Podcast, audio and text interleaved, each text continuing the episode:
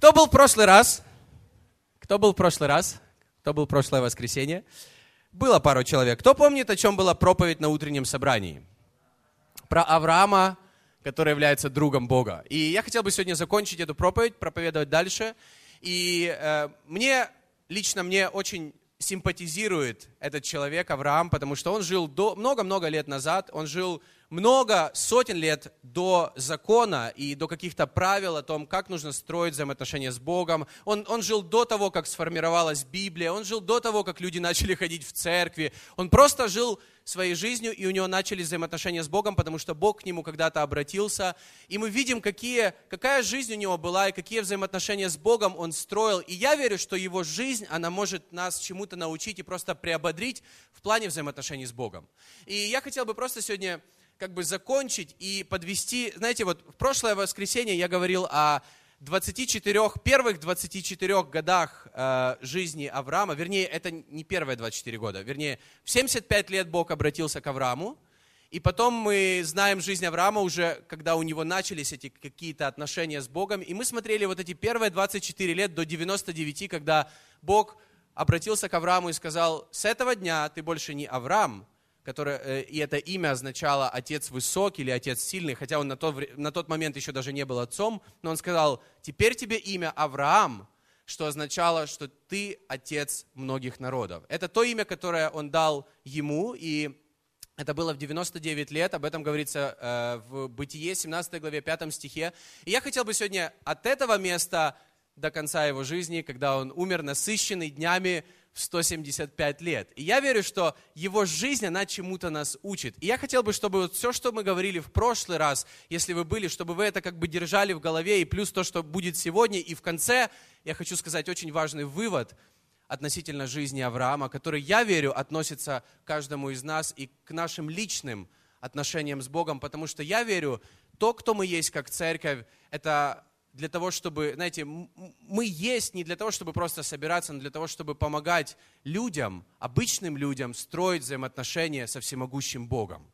Я верю, это то, кто мы есть. Я, я верю, это, это, это смысл того, что доносит Библия, потому что Бог, Он любит каждого из нас, и Он хочет иметь личное отношение с нами, как со своим творением, как с теми, кого Он создал и кого Он любит.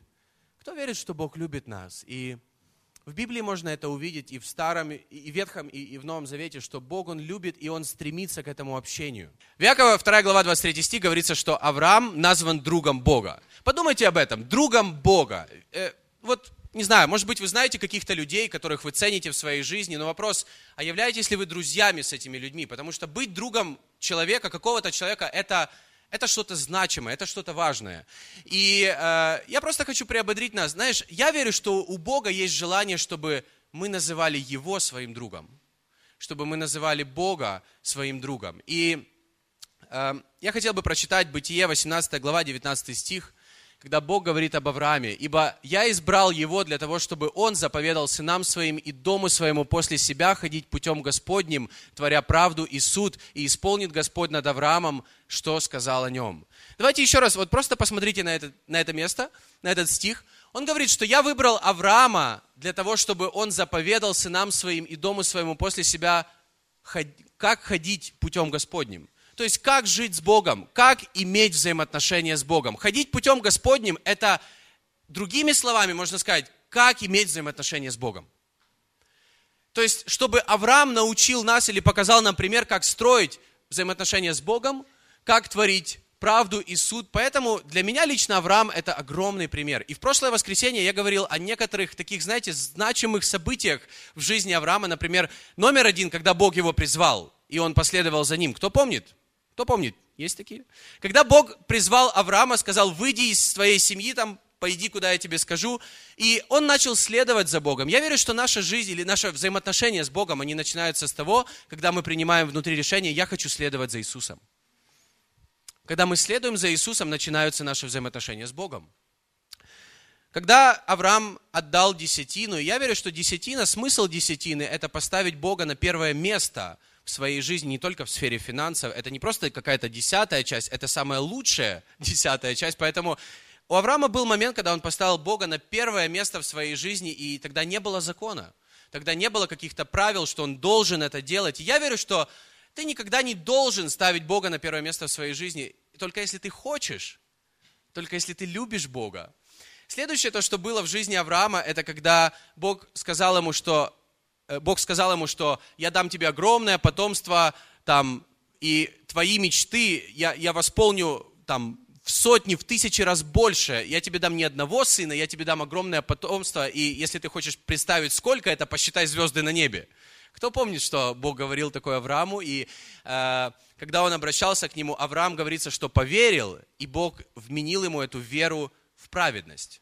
То есть э, то, что было в жизни Авраама, он получил эту праведность по вере, а не из-за своих дел. В Библии четко говорится, что он получил праведность по вере, а не из-за своих дел. Я верю, что вот у людей, у которых есть истинное или искреннее взаимоотношение с Богом, они все меня поддержат в том, что праведность в нашей жизни может быть только по вере, а не из-за наших дел. Кто согласен? По вере, а не из-за наших дел. Это относится к каждому из нас. И еще одно, это новое имя или вот это предназначение от Бога. Я верю, что Бог дает новое имя каждому из нас. Я прошлое воскресенье попытался там несколько имен сделать новых, но Бог дает новое имя, он, он изменяет нас, и это результат этих взаимоотношений с Богом. Он дал ему новое имя после того, как он 24 года ходил с Богом уже.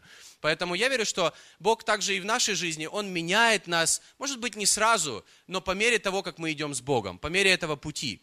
И я хотел бы дальше продолжить, и в Бытие 18 главе, это уже следующий стих после того, когда э, когда Бог обратился к Аврааму и дал ему новое имя, и все хорошо. В Бытие 18, 18 главе говорится о трех людях, которые проходили мимо э, дома Авраама, Авраам их увидел. И кто помнит, что было дальше?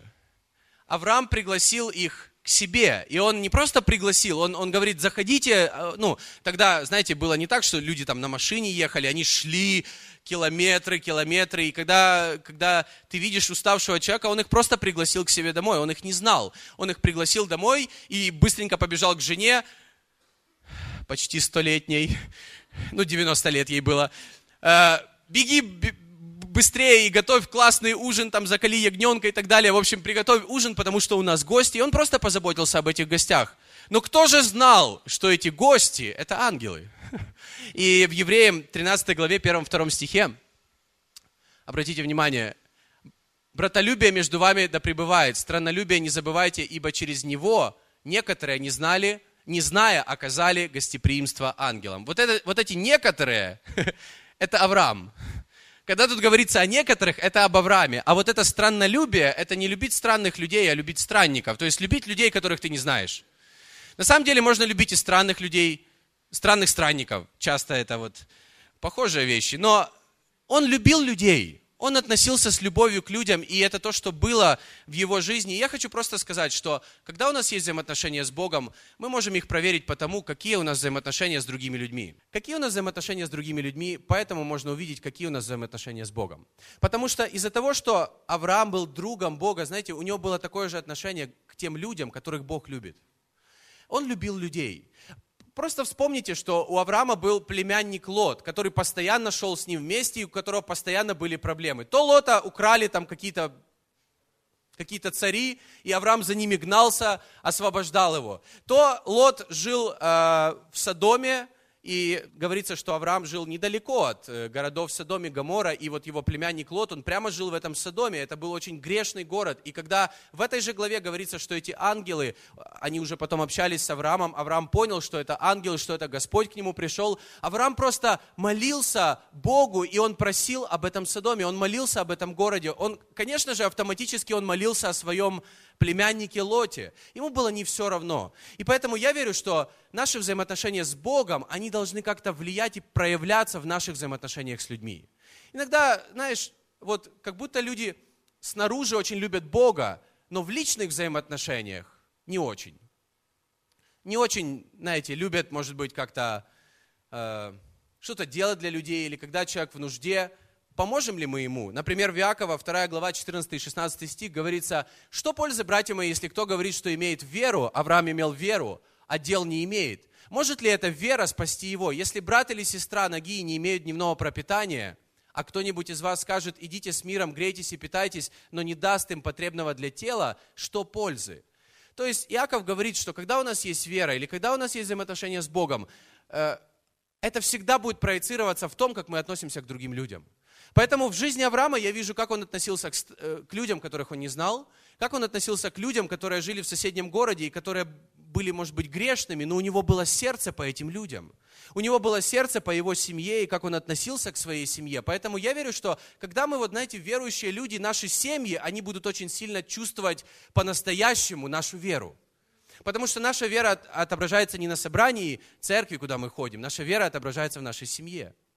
Наша вера отображается потом среди недели по тому, как мы относимся к другим людям – и поэтому иногда люди могут очень красиво, например, говорить или проповедовать, или что-то делать для Бога, например, петь для Бога, но очень важно, как потом, когда этот человек сходит со сцены, как он потом говорит с людьми, перед которыми он пел, потому что я верю, что в этом вся сила, весь смысл – это любить других людей. Любить люди, людей, к которым ты обращаешься, или любить людей, которым ты хочешь рассказать о Боге, который любит этих людей – Подумай о следующем. Когда мы говорим людям о том, что Бог их любит, но если мы сами их не любим, то мы, по сути, ничего им не расскажем. Например, когда я пришел к Богу, и когда я был уже в церкви, моя семья, с которой я жил, продолжал жить, они совершенно к этому, в этом не были заинтересованы. Но как бы они и были заинтересованы, и они постоянно задавали какие-то вопросы, но мы много с ними о вере или о Боге или о церкви не говорили, потому что они видели мою жизнь. И иногда людям нужно прожить с вами много лет, чтобы увидеть на самом деле, что у вас есть взаимоотношения с Богом. И я верю, что вот эта семья Авраама, она чувствовала, что у Авраама есть взаимоотношения с Богом. То есть это не было так, что с Авраамом поговорил Бог, Бог верну, э, Авраам вернулся и там начал грубо говорить со своей женой, выгнал своего племянника, потому что он уже просто надоел ему. Например, когда они уже там жили много лет вместе, и у них было очень большие стада, и они просто не могли находиться на одной территории, и им нужно было разделиться. И Авраам ему сказал, слушай, иди направо или налево, ты выбери, куда ты хочешь идти. Я верю, что Бог со мной. То есть он давал ему возможность выбрать лучшее, то, что он видел. Правда ведь? Это было отношение Авраама к другим людям. Поэтому в Библии также говорится, Иисус говорит, потому узнают, что вы мои ученики, если будете иметь любовь между собой. Подумай, потому узнают люди, что мы церковь Бога, не потому что мы поем, не потому что мы как бы святые или праведные. Как, как люди это увидят? Потому что у нас есть любовь между собой. Да?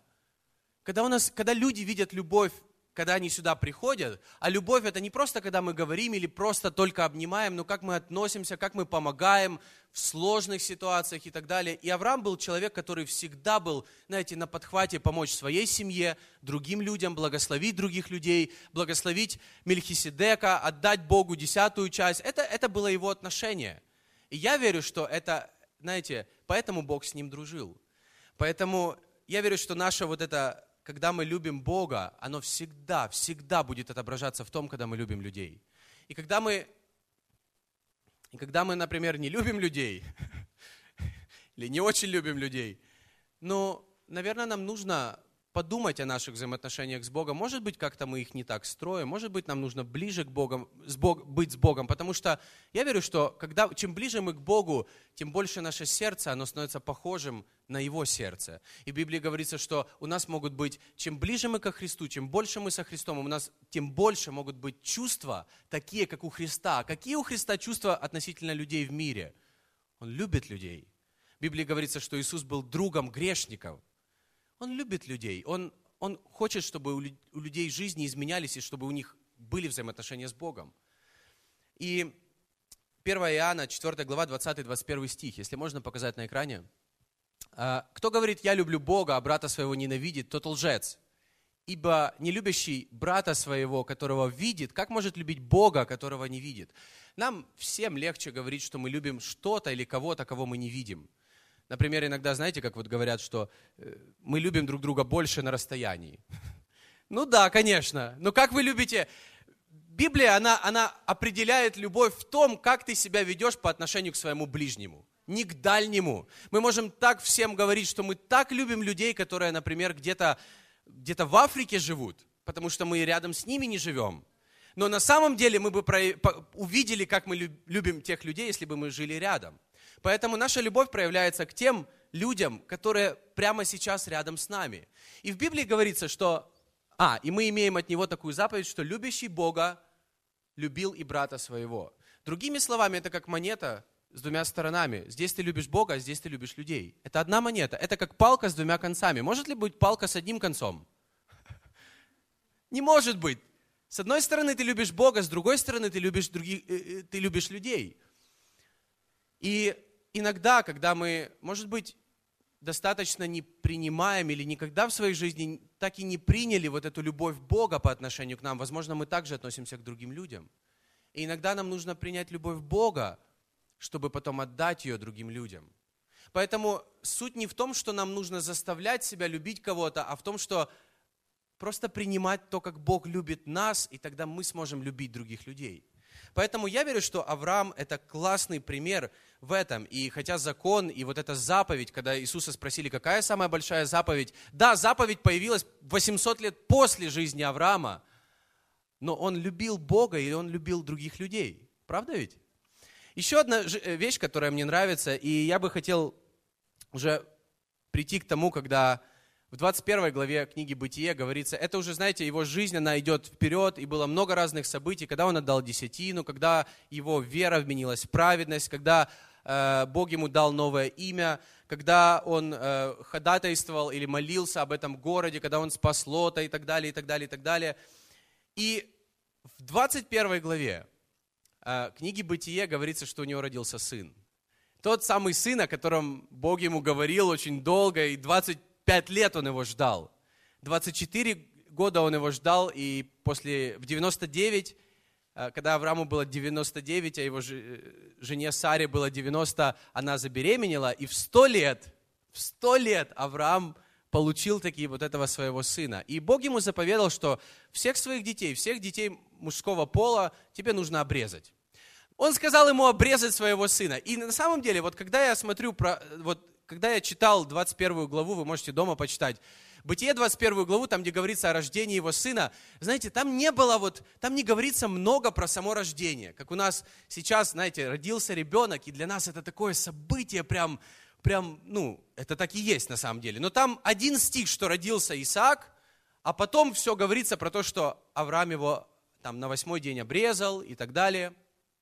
И в этом есть на самом деле смысл для каждого из нас. И филиппийцам 3 глава, 3-7 стих, мы сейчас прочитаем, говорится следующее о обрезании. И говорится, что вот то обрезание, которое было в Ветхом Завете по плоти, оно имеет смысл в нашей жизни духовной сейчас. И говорится следующее, потому что обрезание мы, служащие Богу Духом и хвалящиеся Христом Иисусом, а не на плоть надеющиеся. Хотя я могу надеяться и на плоть. Если кто другой думает надеяться на плоть, то я более, пишет Павел, обрезанный в восьмой день, да, из рода Израилева, колена Вениаминова, еврей от евреев, по учению фарисей, по ревности гонитель Церкви Божией, по правде законность непорочной. Но что для меня было преимуществом, то ради Христа я, я почел считаю. Павел говорил, что я был обрезан, то есть по плоти все было красиво.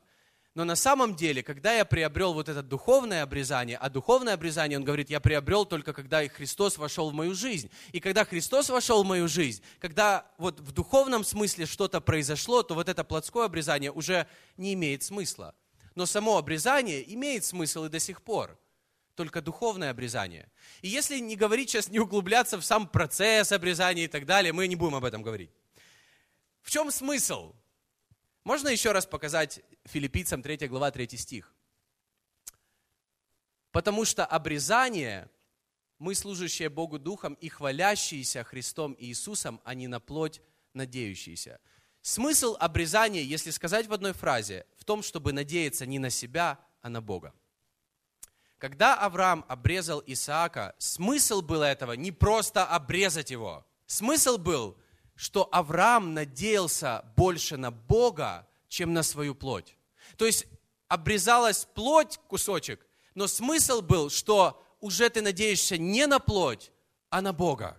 Потому что Авраам и получил Исаака, надеясь не на плоть, а на Бога, потому что ему было уже сто лет. Именно поэтому Бог и дал ему сына в сто лет, чтобы он понял, что этот сын не по плоти, а потому что Бог обещал по обещанию от Бога. И чтобы дальше этот сын, то есть он научил, чтобы он научил своего сына с самого детства, знаете, с детской церкви, надеяться не на плоть, а на Бога. Поэтому в его, на его плоти было такое, знаете, как бы напоминалочка. Надейся на Бога, а не на свою плоть. В этом смысл обрезания. И в наших отношениях с Богом мы надеемся на Иисуса, а не на свою плоть. Поэтому, когда Иисус приходит в нашу жизнь, начинается то, когда мы больше надеемся на Него, чем на себя и на свои силы. И я хочу сказать, Бог исполняет обещания. Бог исполняет обещания, когда мы надеемся на Бога, а не на свою плоть. Может быть, Бог нам обещает что-то, но, но нам это обещание не дастся, если мы своими силами будем пытаться его исполнить. Потому что Авраам пытался как бы родить ребенка как-то по-другому. У него на самом деле был еще один сын, который родился раньше, чем э, родился Исаак. Его звали Измаил, ему было уже 13 лет, когда родился Исаак. Но это не был тот ребенок, которого обещал Бог Аврааму, потому что Бог обещал, что твоя жена, Сара, она родит тебе ребенка. Это мое обещание. Поэтому я хочу сказать, Бог исполняет обещание. Когда мы надеемся на Бога, а не надеемся на себя на Бога, а не на себя. И вот это все, оно идет дальше, как бы жизнь идет дальше. И 22 глава книги «Бытие». И на самом деле это, знаете, такой финал, большой финал жизни Авраама, потому что после этого говорится, что его жизнь шла чередом, все было хорошо. Например, Бытие 25 глава, 7-8 стих, говорится, что после этого уже потом, что он умер в 175 лет, насыщенный жизнью, все круто, и так далее. Знаете как, все было хорошо. Но вот эта его бурная жизнь и взаимоотношения с Богом, они вели к чему-то. И я хотел бы, чтобы вот все, что вы, если вы были в прошлое воскресенье и сегодня, вот смысл этого всего – это к тому, о чем говорится в Бытие 22 главе. И я хотел бы, чтобы мы вместе прочитали начало этой главы и вообще о чем здесь идет речь.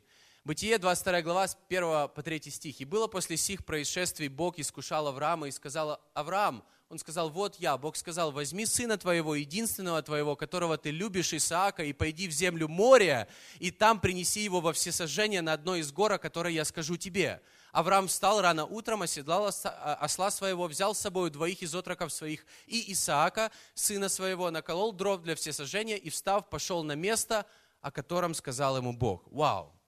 То есть вся жизнь Авраама вела к тому, что в 21 главе Бытие Бог дал ему это обещанное, а в 22 главе Бытие с Богом что-то случилось, и Бог ему говорит, возьми вот этого Исаака, которого я тебе обещал, которого я тебе дал, он там уже как раз подрос, возьми его и принеси его во все сожжения. И это, это то место из Библии, которое, например, многие могут просто не понимать. Так какой смысл в этом всем? Ну да, мы знаем, забегая вперед историю, что все-таки он не принес его в жертву, но он был готов его принести в жертву. Да? Здесь говорится, что обычно, когда Бог обращался к Аврааму, Авраам там с ним общался, здесь Авраам ему ничего не отвечает. Он просто встает утром, берет своего сына, идет три дня пути, Бог ему указывает гору, море, и он был готов принести его в жертву. Евреям 11 глава, 17 и 19 стих говорится следующее. «Веруя Авраам, будучи искушаем, принес в жертву Исаака, и имея обетование, что Бог через этого Исаака, через этого ребенка, Он даст ему огромное наследие, сколько звезд на небе и песка на земле, принес единородного, о котором было сказано в Исааке, наречется тебе семя. Ибо он думал, что Бог силен и из мертвых воскресить, почему и получил его в предзнаменование. То есть раньше мы говорили, что он его обрезал. Другими словами, он его как бы принял решение, я буду учить его жить такой жизнью, чтобы надеяться больше на Бога, чем на свои силы. Потому что Бог силен. Потому что Бог, Он, хотя мы Его не видим, но Он силен сделать любое чудо и даже Его воскресить. Поэтому мы видим, что в продолжении этой истории Бог ему говорит даже, возьми и принеси в жертву Исаака. Возьми, принеси в жертву самое дорогое, что у тебя есть. И вот вопрос, а можем ли мы принести в жертву самое дорогое, что у нас есть для Бога, когда мы говорим, Бог, я так люблю тебя. И я сейчас ни, ни к чему совершенно не призываю. Я просто говорю о том, что было в жизни Авраама, и Авраам не пожалел единственного своего сына. И ты знаешь, Бытие 22 глава, 11 и 12 стих говорится следующее. «Но ангел Господень возвал к нему с неба и сказал, Авраам, Авраам, он сказал, вот я. Ангел сказал, не поднимай руки твои на отрока и не делай над ним ничего, ибо теперь я знаю, что боишься ты Бога и не пожалел сына твоего, единственного твоего для меня. Ты знаешь, когда он вознес уже нож, чтобы его убить, Бог ему сказал это, это странно может показаться, но Бог его остановил, и после этого в жизни Авраама никаких таких сильно, знаете, таких каких-то особенно кардинальных, каких-то впечатляющих моментов. Он просто потом жил обычной, крутой жизнью. И говорится, в 175 лет он умер, у Исаака э, родился сын Иаков, Исав, и, там, и так далее, и так далее. Пошло все, и, и все было хорошо. Но вот это как бы, знаете, завершение вот этой вот, то, что мы, по крайней мере, видим в Библии, вот все вот эти события, вся вот эта подготовка, я говорил, что Бог его готовил, в конце прошлой проповеди я, я сказал такую фразу, это, это то, что, по крайней мере, как бы вывод вот того, что мы смотрели из тех всех событий, которые были с ним до 99 лет, что Бог его готовил к тому, что он для него приготовил. Так вот, он его подготовил к тому, что он для него приготовил, он ему это дал, и потом он говорит, отдай это в жертву, можешь ли ты отдать это мне? Авраам, который назван другом Бога. И он это сделал. Он готов был это сделать. И, и, и сразу у некоторых может быть вопрос, так насколько он любил своего сына, что он его готов был принести в жертву? Или насколько он любил Бога? А, а говорит ли нам Бог сегодня делать какие-то такие жертвы? И иногда мы, например, слышим какие-то призывы, принеси в жертву своего Исаака и так далее. Возможно. Но я хочу сказать сегодня о другом. Я верю, что вот это событие, вот это вот, знаете, вот эта вся жизнь Авраама, к чему это вело, это имеет огромный смысл для нас сегодня. Это имеет огромный смысл для тебя сегодня. Потому что вот все, что я, все, к чему я вел, я вел к одной мысли. И я хотел бы ее сейчас сказать. Авраам, которого Бог называет своим другом, да, не пожалел единственного сына ради Бога.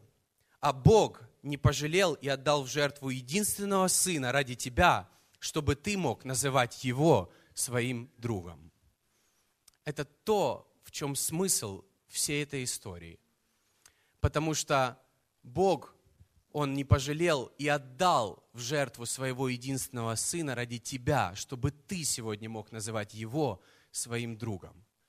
И если у нас вот это в жизни, если у нас вот это, когда мы называем Бога своим другом, когда мы не просто верим, что есть какая-то сила там где-то далеко на небесах, но мы называем Бога своим другом, и у нас есть личные, близкие взаимоотношения. И в жизни Авраама эти отношения начались в 75 лет, и потом это все шло, шло, шло, шло, шло, и в конце он готов был принести его в жертву, но он не принес, потому что Бог его остановил, он видел его отношения, он видел его сердце. В нашей жизни все начинается с того, когда мы верим, что Бог отдал своего Сына единственного ради нас, с этого начинаются наши взаимоотношения с Богом.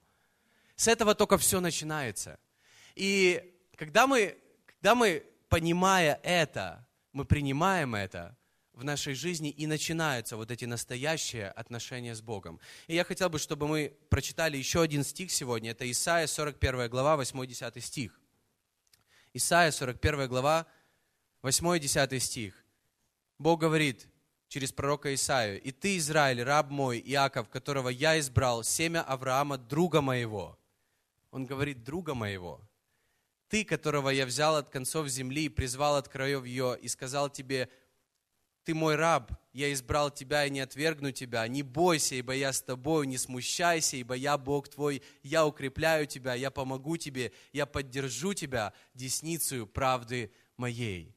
Он говорит, тот Авраам, которого ты которого я называю своим другом, ты как его потомок по вере, я поддержу тебя, я знаю тебя, я с тобой, я пройду с тобой все. Где бы ты ни был, я буду с тобой. И то, что я был другом Авраама, я хочу быть твоим другом. Это, это то, что Бог говорит здесь. Тот, которого я называл своим другом. Можешь ли ты сегодня назвать Бога своим другом? Можешь ли ты сегодня вот иметь вот эти близкие взаимоотношения с Богом. И я хочу сказать, да, это то, ради чего это все. Потому что Бог не отдавал бы своего единственного сына просто так, ради людей, которые ему далеки или не нужны. Послушай, ты для него очень важен и нужен. И поэтому Бог говорит, что тот, которого я называл Авраамом, ты знаешь, через него, это, это просто пример для всех нас. Бог сделал Авраама известным по всему миру – практически во, во многих народах, во многих религиях знают про Авраама. Все видят жизнь Авраама, потому что Бог хотел перед всеми показать, что Бог хочет иметь такие же дружеские взаимоотношения с тобой. Такие же дружеские взаимоотношения с тобой. Я хочу попросить команду уже выйти на сцену. И это то, то, что я хотел бы донести вот за эти два воскресенья. То, что Бог, Он любит нас, и Он хочет иметь с нами взаимоотношения. Не, не те отношения, когда мы просто спрашиваем у Него, хорошо, так какие вещи я должен делать, чтобы иметь какое-то благословение или отношение. Не список вещей определяют взаимоотношения, но дружба, близость, понимание. Когда ты осознаешь, что ты с человеком близко. Скольких людей в своей жизни ты на самом деле можешь назвать друзьями – не в Инстаграме и не ВКонтакте, настоящими друзьями. Я верю, что Бог может быть другом. Не просто, знаешь, быть у нас в друзьях, я его добавил, а, а быть другом, которого мы понимаем и который нас понимает. И это желание Бога. Это желание Бога быть ближе к нам. Это желание Бога быть ближе к другим людям. И в этой истории огромный, огромный смысл для каждого из нас. Для каждого из нас. Почему Авраам принес свою жертву? Из-за нас. Э, сына э, почему Авраам принес своего сына в жертву? Потому что мы все читаем эту историю. Потому что Авраам сделал эту историю известной по всему миру, чтобы каждый из нас увидел, что это просто образ того, что Бог на самом деле принес жертву своего Сына ради каждого из нас. Поэтому это все из-за нас. И мы читаем про жизнь Авраама, вау, как Авраам так мог сделать, или почему Бог ему сказал, почему из-за тебя. Как он мог это сделать? Это у него были очень близкие взаимоотношения с Богом, и он верил, что Бог даже может воскресить его сына, если он сказал ему принести его в жертву. Это Бог, он, он силен, он знал Бога, поэтому, наверное, он это сделал. Но это все, этот весь контекст, он, он для нас, потому что Бог любит нас. И я верю, как церковь, это, друзья, это наша ответственность говорить людям, что Бог, Он пришел в этот мир ради взаимоотношений с нами. Иисус пришел в этот мир не судить людей, а для того, чтобы быть другом грешником. И для того, чтобы этот друг грешников, он пошел на крест потом, опять-таки ради нас, сейчас, ради тех, кто живет сейчас, сегодня, в этом поколении, в 21 веке, для того, чтобы, когда мы верим, чтобы у нас появлялись эти отношения с Богом.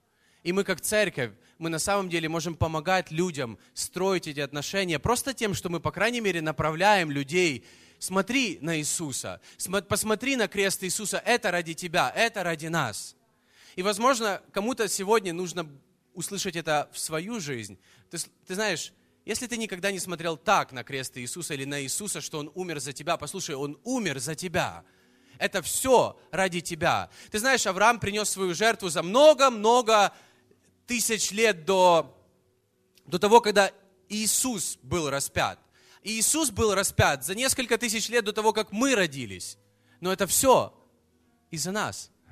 Это все из-за тебя. Из-за каждого человека, но также из-за тебя. Потому что Бог любит тебя.